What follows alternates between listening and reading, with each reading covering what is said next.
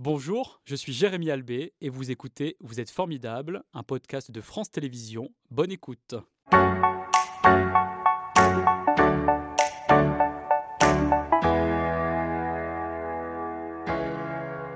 Eh oui, ça donne envie de danser tous les matins, euh, Là, mon cher musique, euh, là, Herman. Merci d'être euh, avec nous sur France 3 Auvergne-Rhône-Alpes. Alors, vous êtes humoriste, stand-upper, Oui. entrepreneur, créateur de l'association Les Carrés Rouges et originaire de Vénissieux, juste à côté de Lyon.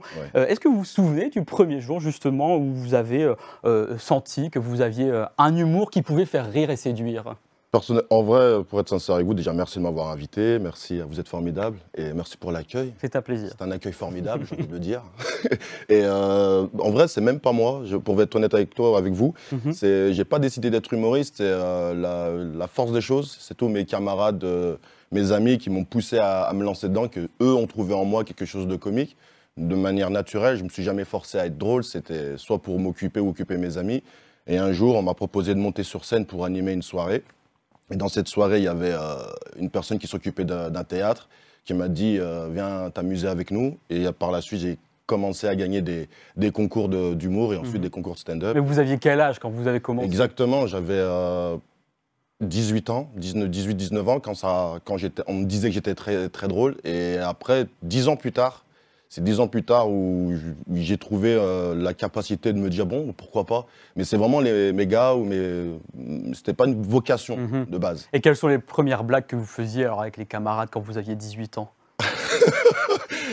On est au stade, c'était même plus des blagues. Enfin, le but, c'était.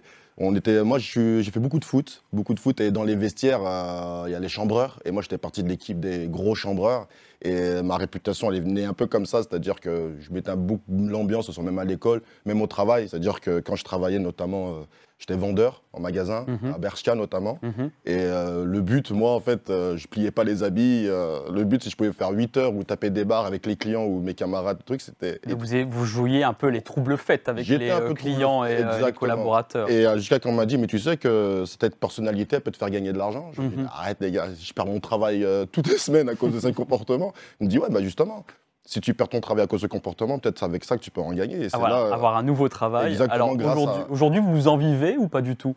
J'en vis. Oui. Je, je suis passé du stade de la survie où à j'en vis, je m'enrichis pas tout de suite, mais genre, je peux être capable de dire ouais, que j'en vis. Et quels sont les thèmes que vous abordez? Déjà, moi, euh, j'ai le, envie de dire que j'ai l'intelligence de, de me connaître assez bien. Et d'avoir de l'autodérision. alors. Exactement, et Mhm. surtout, j'ai la prétention de ne pas vouloir faire euh, la morale aux gens par, par le biais de l'humour. Ce qui m'intéresse, moi, c'est vraiment de me raconter, me faire du bien. Et je pars du principe que des fois, quand je, je fais du stand-up émotionnel, ça veut dire que j'essaye de, à la fois dans mes blagues, de transmettre aussi une émotion, un partage, un vécu. Des messages qui sont importants pour Exactement, mais pas des, soci- des messages sociétaux, ou c'est plutôt des messages intimes et que j'ai envie de dire aux gens, voilà, peu importe ce qu'il y a en face de vous. euh, mon, moi, mon, mon- mon spectacle, le dernier, c'est, comme je le dis, c'est euh, j'enseigne l'art subtil de s'en beurrer les noix, en fait.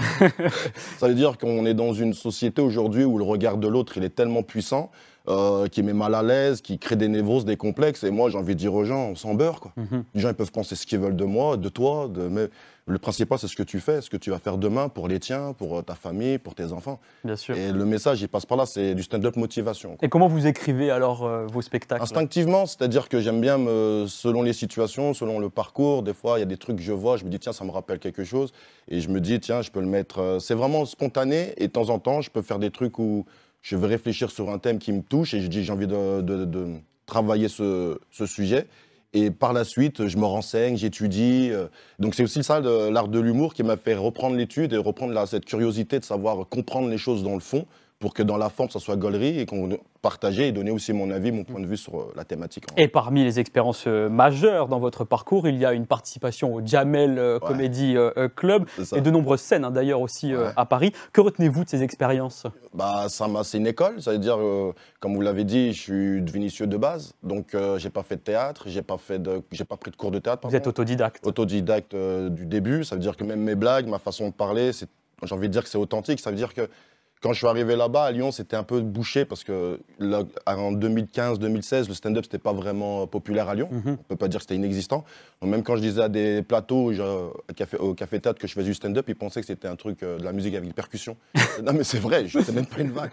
C'est vraiment vrai. Donc, euh, j'ai dû partir sur Paris par défaut, en fait. Mhm. Mais cette participation au Jamel Comedy Club a quand même été euh, Ah, magnifique. essentielle. On va regarder euh, plaisir. un extrait et c'est vrai qu'à travers cet extrait, eh bien, on se rend compte que vous ne manquez pas c'est cool.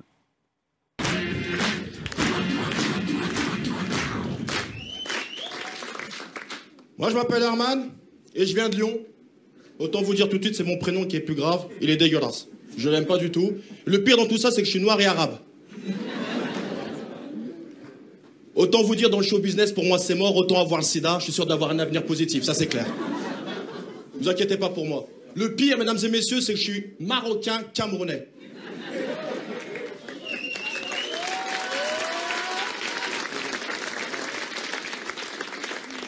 Mais souvent, j'ai d'autres réactions d'autres comme euh, Qu'est-ce que c'est que cette merde? Noir et arabe dans le même corps? Le bruit, l'odeur dans le même corps? Rassurez-vous, j'ai dit la même chose à mon père. Papa, c'est quoi cette merde, papa? Parce que toi, t'es noir, elle c'est une arabe, t'es né au Cameroun, elle est toi tu parles noir, elle parle arabe, papa. C'est péché cette merde à la base, papa. Je sais pas, vos ADN, ils sont pas bons, il y a un truc qui va pas, dis-moi la vérité. Hein, c'est l'amour, c'est le destin? Non. C'est une soirée zouk qui a mal tourné. Allez, soirée Zouk. Ah, très beau souvenir. Oui, je Bon, disais que vous aviez beaucoup changé en fait. Vous avez travaillé aussi votre look. Bon, en fait, je n'ai pas vraiment changé, c'est euh, la vie qui m'a fait changer, parce que vous avez vu, là, j'ai des contours qui sont près du front. Aujourd'hui, les contours, ils commencent derrière le crâne, donc j'ai dû compenser un petit peu et, euh, par la barbe, donc euh, voilà, j'ai- c'est plus velu et c'est plus charismatique. Alors, ce- cette euh, expérience, c'était à la fin des années euh, 2010. C'était euh, c'était exactement en 2018. Voilà. Et ensuite, il y a eu euh, évidemment ce que l'on connaît tous, hein, euh, les confinements. Et durant ces confinements, eh bien, vous avez euh, profité de ce temps pour écrire, pour créer, pour euh, partager euh, sur les réseaux sociaux. Euh, cela a changé justement la perception que l'on peut avoir du stand-up Totalement. grâce justement aux réseaux sociaux. Exactement. Mhm. Les réseaux sociaux pour les stand-uppers ou pour les artistes en tout genre, j'ai envie de dire même pour les entrepreneurs, c'est vraiment une, une option euh, qu'il ne faut pas négliger. Et euh, le confinement, pour les artistes, ça a été quelque chose de révélateur pour moi parce que dans mes réseaux sociaux, à la base, je ne suis pas du tout réseaux sociaux. Comme je vous ai dit au début, j'ai pas une vocation à être, vouloir être connu. Mhm. J'étais vraiment, j'ai vraiment voulu faire des événements, faire rire euh, les gens. Donc à partir du moment qu'on était tous à la maison, on savait plus quoi faire. Donc je me suis dit, je vais continuer mon projet de faire plaisir aux gens, faire mes blagues. Donc euh, tous les soirs, je faisais des lives. Et, Voilà, autour du coronavirus, autour du qui vous a beaucoup euh, inspiré, notamment avec le Corona et rictus. Rictus. Exactement. Qu'est-ce C'est-à-dire, que vous racontiez? En fait, c'était de prendre le comme d'hab. C'est de dire, ok, le, on est dans tout le monde entier, il est dans une galère. Et comment on fait pour rire, quoi? Mhm. Donc, euh, ok, le coronavirus, on a dit rictus, parce que euh, quoi qu'il arrive, c'est de garder le sourire. Et tous les soirs, je faisais des lives et je faisais des concours de blagues. Et on était au début euh, une vingtaine. Et euh, au bout de 3-4 mois, on, était, on dépassait la centaine de personnes. D'accord. Et, Et et- il y avait un, un public fidèle. euh, Ah non, mais euh, assez, euh, il y avait des moments, j'avais en 10 direct. minutes de retard. J'en recevais des DM. Qu'est-ce que tu fais? On t'attend. ce sont des messages privés. hein, Oui, des messages ceux qui ne privés, sont pas pardon. branchés euh, réseaux sociaux aujourd'hui. Alors, il y a eu aussi le Corona rap, un clin d'œil à votre passion, le rap évidemment. Ouais. Vous chantez par ailleurs? Pas du tout. Non. J'ai pas, envie d'insulter l'art du rap. Moi, rapper, non. Moi, je fais les blagues, c'est déjà même assez compliqué déjà. Non, je rigole, mais non, en fait, c'était partagé. Je quand même, j'aime le partage. Le rap, euh, d'où je viens, c'est quelque chose. J'étais, bou- j'ai beaucoup taffé dans les MJC. J'ai fait beaucoup d'événements rap, de- d'open mic, comme on dit, de jeunes talents. Donc, Oui. je sais que tous les événements où on peut rassembler, partager des gens pas connus et qui ont du talent, moi, ça m'intéresse. Et ça. quel est le public que vous aimez toucher à travers vos histoires? Des, des publics, en vrai, j'ai envie de vous dire, euh, des publics de, de personnes qui ont soit la, de base des difficultés, soit des gens qui se, qui se pensent démotivés, des, de tous en fait. Euh, j'ai pas, je vise personne, je vise moi, j'ai l'arrogance de dire que je vise tout le monde en fait. Le but dans, quand on est humoriste, c'est de faire rire tout le monde. Et euh, même l'idée de trouver un public, ça voudrait dire que je veux, ver- je veux faire rire que ces gens-là. Alors que moi, mon but, c'est de faire rire le monde entier. Voilà. D'ailleurs, vous trouvez euh, que le stand-up se fait plutôt rare euh, à Lyon. Et à votre avis, pourquoi? Je trouvais qu'il était plutôt rare. Aujourd'hui, j'ai envie de dire, il est carrément ancré à Lyon. Aujourd'hui, on peut jouer tous les jours à Lyon, on peut faire du, stand-up tous les jours. On n'a pas beaucoup de temps, j'aurais pu dire euh, tous les noms des plateaux Mhm. qui existent avec ceux qui les gèrent. Donc, dire force à tous les stand-uppers de Lyon. Et non, non, il y a 3-4 ans, on jouait deux fois par semaine. Et aujourd'hui, on joue du lundi au dimanche. Mais ça, c'est grâce à votre association que vous avez euh, créé, hein, qui s'appelle On le a été le Carré précurseur. Rouge. Exactement, on a été Mm. précurseur sur le fait de se dire qu'il y avait un truc à faire avec le stand-up. Le stand-up, euh, c'est un- comme, on a- comme j'ai dit tout à l'heure, c'est un partage. Donc euh, partager de l'humour et justement euh, venir avec des messages, avec un Mhm. vécu, partager ce vécu-là à travers l'humour devant des personnes, ça devrait être pour tout le monde en fait. C'est même pas que pour Paris ou autre. Euh, L'industrie de l'humour, je comprends, je comprends qu'elle soit sur Paris, mais l'humour, il est partout. Bien sûr. Donc, euh, Pourquoi vous l'avez appelé le Carré Rouge d'ailleurs, cette parce que association Carré Rouge, déjà, ça me fait plaisir qu'on en parle, parce que Carré Rouge, c'est maintenant que je peux faire un bisou à mes deux collaborateurs qui sont Laz et Kassem de la Fontaine, qui vous accompagne dans cette aventure. qui nous, on, s'accompagne, on, voilà, on, est, c'est, on a fait un choix de vie, c'est-à-dire euh, notre style de vie, le lifestyle qu'on a choisi. Mhm, mhm. C'est exactement le partage, euh, aider à travers l'humour et la bienveillance. Et, parce que Carré Rouge, c'est un quartier de base à Bron, qui est réputé euh, comme un peu les Vénitieux, les Minguettes d'où je suis d'origine Ah Oui. d'être de ce point de vue un peu négatif euh, au niveau de la société. Qui vous vouliez changer justement Exactement. Pour, casser les préjugés qu'on a sur ces quartiers. Exactement. Mhm. Pas sur le biais de l'humour, partir sur le cliché, oui, on va se faire aimer par les gens à travers. Non, c'est aussi par des actions. Comme on peut le voir là, c'est le, le- notamment pour le cas du sourire, on s'engage avec des enfants qui sont handicapés lourdement à leur donner le sourire et aussi donner des moyens. Que ce soit Alors c'est vrai que ça a été la troisième édition de, Exactement. cette, euh, de ce Et- casse du rire euh, en fin 2022. Ce, ce spectacle en fait que vous euh, montez permet donc de récolter, comme vous le disiez, en fait des, des fonds pour les enfants malades, mais c'est surtout une aventure humaine avant tout. hein. C'est la vie. La Mhm. vie est une aventure humaine sans faire de philosophie éclatée. J'ai envie de dire simplement que moi, nous, avec mes camarades, on a fait un parti pris. Ça veut dire qu'on a mis de côté les strass et les paillettes, euh, tout ça, pour se dire, nous, on vient de là. On connaît beaucoup de familles qui sont dans ces situations. On connaît beaucoup de jeunes euh, comme les gars du soldat du quai qui veulent entreprendre. Et on part de zéro, même de Mhm, moins 5. mhm, Ça veut dire que mhm. si on fait de moins 5 à moins 1, pour nous, c'est une évolution, c'est une progression. C'est pour ça que et viser les strass et les paillettes euh, avec du vide à l'intérieur, ça ne Ça m'intéresse n'a pas. pas de sens, bien Ça sûr. n'a pas de sens. Oui. Si je dois mériter les strass et les paillettes, c'est que mon parcours a été fait et qui a été construit pour que je dois arriver là où je suis. Mais là, aujourd'hui, pragmatiquement parlant, j'ai envie de dire, Mhm. ce qui m'intéresse, c'est le, c'est le maintenant et le tout de suite. Si aujourd'hui, tout de suite, je peux aider quelqu'un à travers mes blagues, à travers ma, mes, mes actions, je le fais. Mais qui vous aide et participe dans ce rendez-vous euh, euh, régulier, le casse du rire? Tout un tas de monde qui, qui partage nos valeurs de Carré Rouge. Euh, Laz et Kassem, chacun, on a, nos, on a nos, nos partenaires et on a réussi à fédérer ensemble pour créer une sorte de corporation euh, Mhm. de la drôlerie et de l'entraide. Et euh, c'est aujourd'hui, on peut j'ai envie de dire, on est peut-être une trentaine entre ceux qui nous font les affiches, ceux qui nous aident, euh, qui nous amènent à la machine à bar papa, euh, qui est là à côté, je le vois, je l'embrasse. Tu vois, c'est dans cet événement-là qu'on va voir les petits, c'est que des bénévoles. Ouais. On met dans le site, dans l'Instagram de Carré Rouge, on dit voilà, demain on va voir tel enfant, on veut savoir qui c'est qui veut venir nous accompagner. Et je vous promets qu'on a. C'est des gens qui disent Moi, je viens, je viens avec euh, des, des- des petits pots pour faire des, des dessins, je viens avec une barbe à papa, je viens faire du maquillage, et spontanément. Et vous êtes allé encore plus loin Ouais. euh, en 2022 avec votre association, puisque vous avez lancé un autre challenge, pédaler pour leur sourire. Alors là, Comment il s'est déroulé ce challenge? il faut rendre à César ce qu'il y a à César. Moi, je suis juste euh, partenaire et encore euh, soutien fort mon pote Laz, mon Mhm. frère Laz. C'est, tout part de lui. C'est lui qui a vraiment eu cette idée euh, folle, faut le dire, euh, partir de Lyon pour aller à Marseille pour la première fois. Et après, il est parti de Lyon pour aller en Norvège pour la deuxième fois.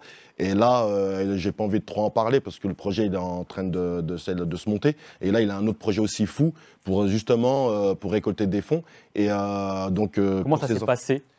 Ce, ce mec- ce mec-là, il est formidable. hein. Je faudrait qu'un jour l'inviter parce que c'est quelqu'un qui a un parcours atypique et qu'aujourd'hui, il a décidé, comme lui, de changer de style de vie et qui a décidé, à travers euh, son vécu, de se dire je dois rendre ce que, ce que la vie m'a enlevé. Et à travers ça, il s'est dit et c'est ça, en fait, qui nous plaît à Kassem, Laz et moi c'est cette idée de se dire on peut faire des choses. Mais on vous surnomme d'ailleurs le gang des Lyonnais, Un euh, petit il semblerait-il, Un petit peu. ouais. avec votre humour qui apparemment euh, choque les Parisiens. Oui, mais ça, c'est l'attitude, en fait. Mhm. Ils ne sont pas habitués de voir un, un mec qui assume d'être marginalisé et qui assume de son positionnement, qui assume de ne pas vouloir être euh, forcément euh, être avec Hanouna ou Drucker sans leur faire euh, offense ou bien quoi. sûr, bien sûr. C'est que euh, je suis un homme de terrain et avec mes camarades aussi, on est des hommes de terrain. On sait aussi que les strass et les paillettes, ça ne va pas à tout le monde. Il faut aussi être prêt pour l'avoir. Mon comportement, mes blagues, mon état d'esprit fait que c'est pas que je suis éloigné, mais je suis tellement bien où je suis que si on me demande de. Vous n'avez pas envie d'être édulcoré. en cas, on l'a Exactement. compris. Euh, Vous aimeriez ouvrir votre euh, comédie club à, le- à Lyon? C'est l'objectif ultime, j'ai envie de vous Mhm. dire. Ça, on n'est pas loin. On a trouvé, on a même visité des lieux. On n'est pas loin, mais comme je vous l'ai dit, nous, le stand-up, moi, c'est un art pour moi. C'est pas simplement des mecs et des femmes ou n'importe quel genre qui montent sur scène et qui racontent des blagues. Mais quel regard justement vous posez sur euh, les humoristes lyonnais? Eh bah, dis donc, il y a un vivier, mon gars. Mhm. Il y a un vivier. Vous... De toute façon, les gens, ils savent pas, ils sont pas prêts. Je vais vous dire un truc. C'est que le Lyon, c'est une ville de café-théâtre. On a 30 ans de café-théâtre. Ça veut dire, et tous les patrons du café-théâtre et du one-man show sortent de Lyon. On va faire du name dropping pour rigoler. Alexandre Astier, Florence Forestier, euh, l'imitateur, j'ai oublié son nom, euh, Laurent Gérard. Euh, c'est des mecs qui ont 10, 15, 20 ans de carrière. Oui. C'est-à-dire que c'est pas Et- des gens qui ont fait un Et montreux qui sont du cru. et qui sont du cru. Ils n'ont pas Mhm. fait un montreux, ils ont fait un million de vues et après on sait plus où ils sont. Oui. C'est des gens qui ont construit des films, qui ont construit des carrières, qui ont même lancé des carrières. Parlant d'Astier, qu'aujourd'hui, c'est une référence ultime dans son travail. Et il est autodidacte, il est autonome, il fait tout tout seul. C'est ce genre de, de- Et c'est des Lyonnais. Donc forcément, c'est une inspiration de ouf. Et c'est une inspiration pour vous Vous aimeriez être comme eux, connaître la même carrière Mais- ou pas spécialement? Moi, en fait, je cherche pas d'avoir une carrière. Ma Mhm. carrière, elle, elle se fait. Ça veut dire que Ça je sais suffit, puisque tous les mercredis, d'ailleurs, on peut vous applaudir à la Grouverie euh, à Lyon. je peux me permettre de rajouter Oui, un très truc par rapidement. rapport- rapidement une phrase. Tu as dit le, le- par rapport au, on les choque les Parisiens et le vivier lyonnais. Je vais le dire devant la caméra. Les humoristes lyonnais éteignent les humoristes parisiens. C'est bon. Si vous n'êtes pas content, on fait un 30-30 chacun, aller-retour. Je vous éteins et après on rentre à la maison. Comme ça, c'est fait. Merci Herman. C'était Vous êtes formidable, un podcast de France Télévisions. S'il vous a plu, n'hésitez pas à vous abonner. Vous pouvez également retrouver les replays de l'émission en vidéo sur France.tv.